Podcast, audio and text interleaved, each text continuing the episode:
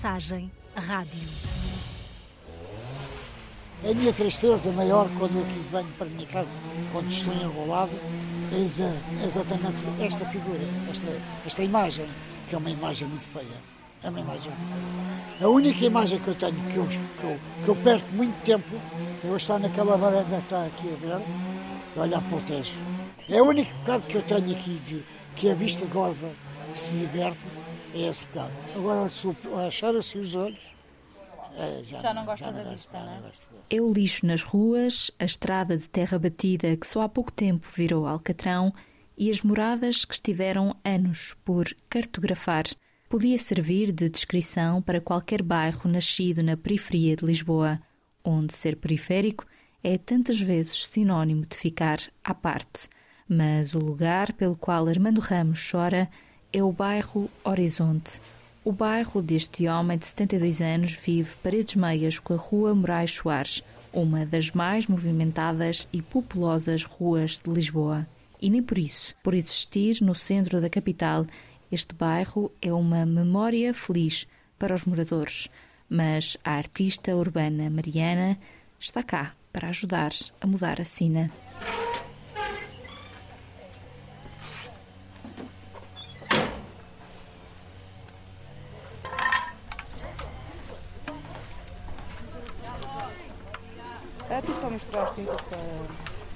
Estiver lá em cima. Estás a usar quantas cores?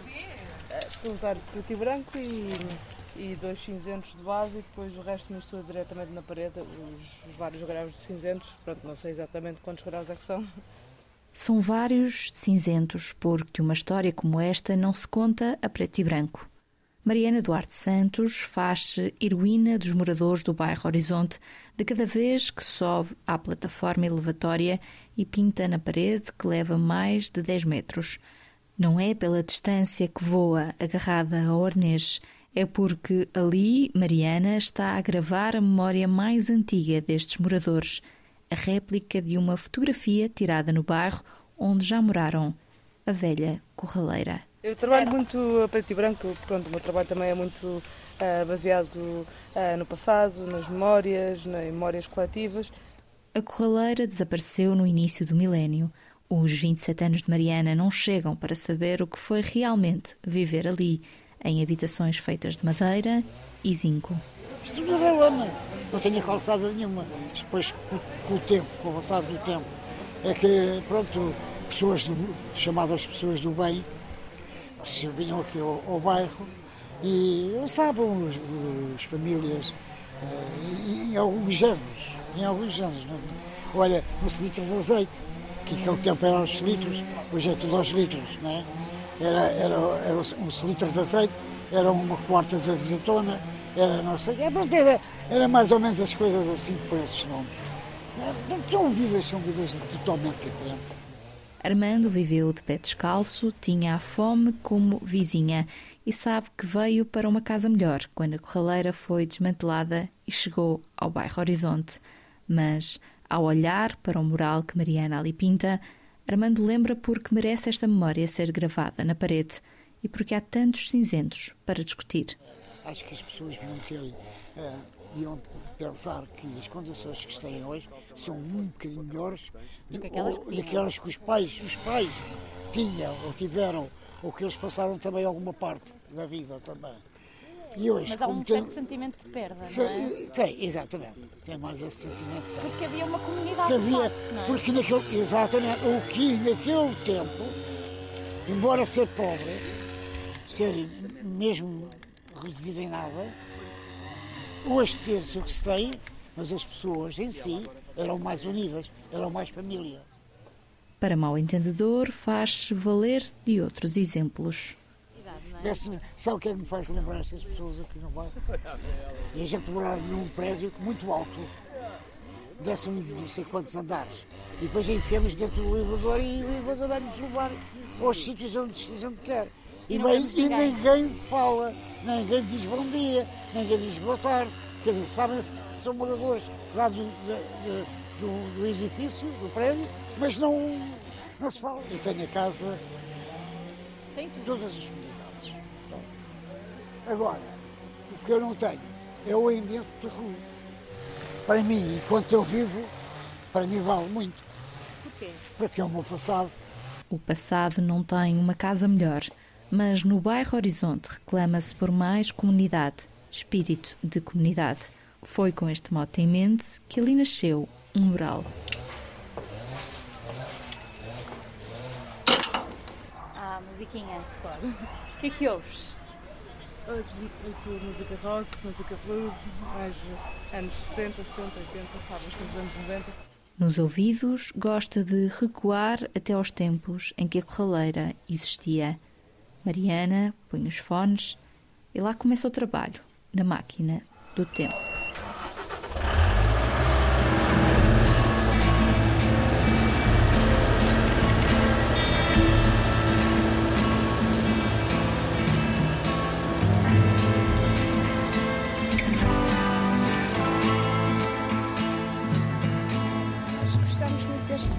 porque hum, não sei, eu pessoalmente gostei, gostei da história do bairro, gostei que estes edifícios já estão aqui há, há algum tempo e já, já passaram por vários períodos de, aqui de urbanização deste, deste espaço, não é? E é assim também um bocadinho o resto que sobrou uh, de, um outro, de um outro tempo. E, uh, e também gostamos muito de conhecermos a Marta, da Associação de Moradores, gostamos muito dela e das outras pessoas e pareceu-nos mesmo. Um, uh, sim, pareceu-nos um, um, um, bairro interessante também por causa da proximidade tão grande a, a, a, outras partes da cidade que são muito que têm muita mais visibilidade mais envolvidas e, não é? sim e, um, e então estamos aqui mesmo ao pé da, da, da Praça Paiva Coceiro e desses, desses sítios todos muito muito movimentados e muito conhecidos um e depois viramos parte, a, é? a, a, esquina Exato. e é, sim Christine chegou ao bairro Horizonte em 2022 com mais três colegas de uma pós-graduação em desenvolvimento local e colaborativo que tirava na Universidade Católica do Porto. Um desafio académico que propôs que deixassem uma marca num bairro lisboeta. Em conjunto com a Associação de Moradores e os técnicos de intervenção comunitária da Fundação HK, percorreram o bairro Horizonte, porta a porta, para saberes, afinal, o que desejam estes moradores. O resultado foi, foi isso, que seja importante como alguma coisa que conta a história do bairro. E dentro do projeto Paredes, que foi um projeto do, da Gulbenkian, do clube, todos os bairros tinham já mais ou menos um grafite, além do Labrado e Horizonte, então achamos que era, que era bom esta parte também de artística, ter uma parte artística. Com esse porta a porta conseguimos perceber o que é que de facto queriam, mas este processo acho que foi muito participativo e que eles envolveram-se, eles como grupo estavam totalmente envolvidos desde o início. O sotaque é de Natália Martínez, técnica de intervenção comunitária aqui no bairro. Conta como os moradores não só ajudaram a decidir o que seria feito, como qual seria o desenho pintado por Mariana. E acho que é a primeira vez que neste bairro começam a ver as coisas acontecer.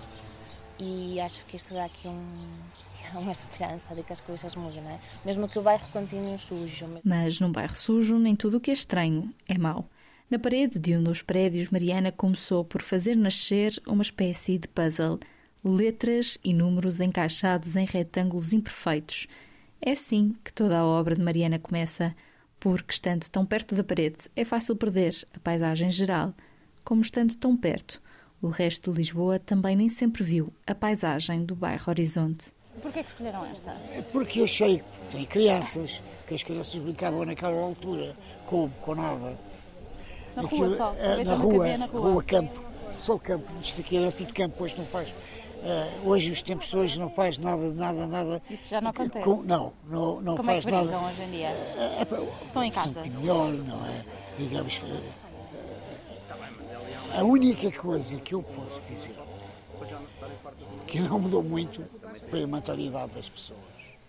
Miúdos ou graúdos, a história dos velhos bairros da autoconstrução em Lisboa é também a história de outros bairros no país. Eu comecei a fazer murais em 2019 e, e isso nasceu por um uh, desejo de, fazer uma coisa cada vez de uma escala maior, que o meu trabalho de ateliê estava a ter uma, um tamanho, uma escala uh, cada vez maior e então achei que, podia fazer, que fazia sentido fazer a escala também monumental. E então uh, fiz o meu primeiro projeto, mas e logo a partir daí Qual é primeiro, primeiro, projeto? o meu primeiro projeto foi, foi no Fundão, foi numa, numa aldeia, numa aldeia do, do Fundão que se chama-se Capinha. Uh, e, e então, uh, logo a partir desse primeiro mural, uh, só pelo que as pessoas diziam, pelas conversas, por, por, isso, pelo envolvimento das pessoas, e também foi um mural que, que era baseado numa fotografia antiga, memórias, pronto, assim, era logo uma coisa que me interessava. Um, comecei a perceber o, o impacto que, que, que tinha e, e, o que as pessoas achavam e, uh, e, as memórias que traziam e as conversas que, que se criavam a partir de, deste, destes momentos. E sempre se chega a esse ponto de éramos imensamente pobres, mas que saudades daquela altura. E éramos muito felizes e ninguém, fecha, ninguém fechava a porta da sua casa. E precisas qualquer coisa e o teu vizinho a mãe do Armando, por exemplo, era uma mulher que fazia sopas, não? E ela ficava muito preocupada quando não tinha para fazer uma sopa, porque de facto havia muitos vizinhos que. Era esta rede de apoio que se calhar hoje em dia não temos. Já né? não há. Não há.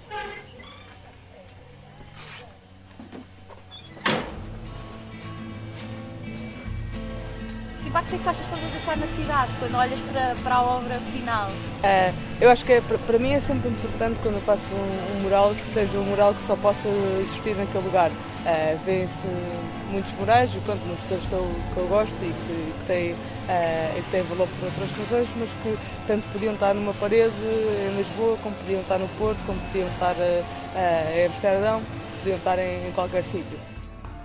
A história da Corraleira mostra que não está esquecida, mas também hoje o bairro Horizonte sonha fugir ao esquecimento através de um mural que traga de novo a união de uma comunidade.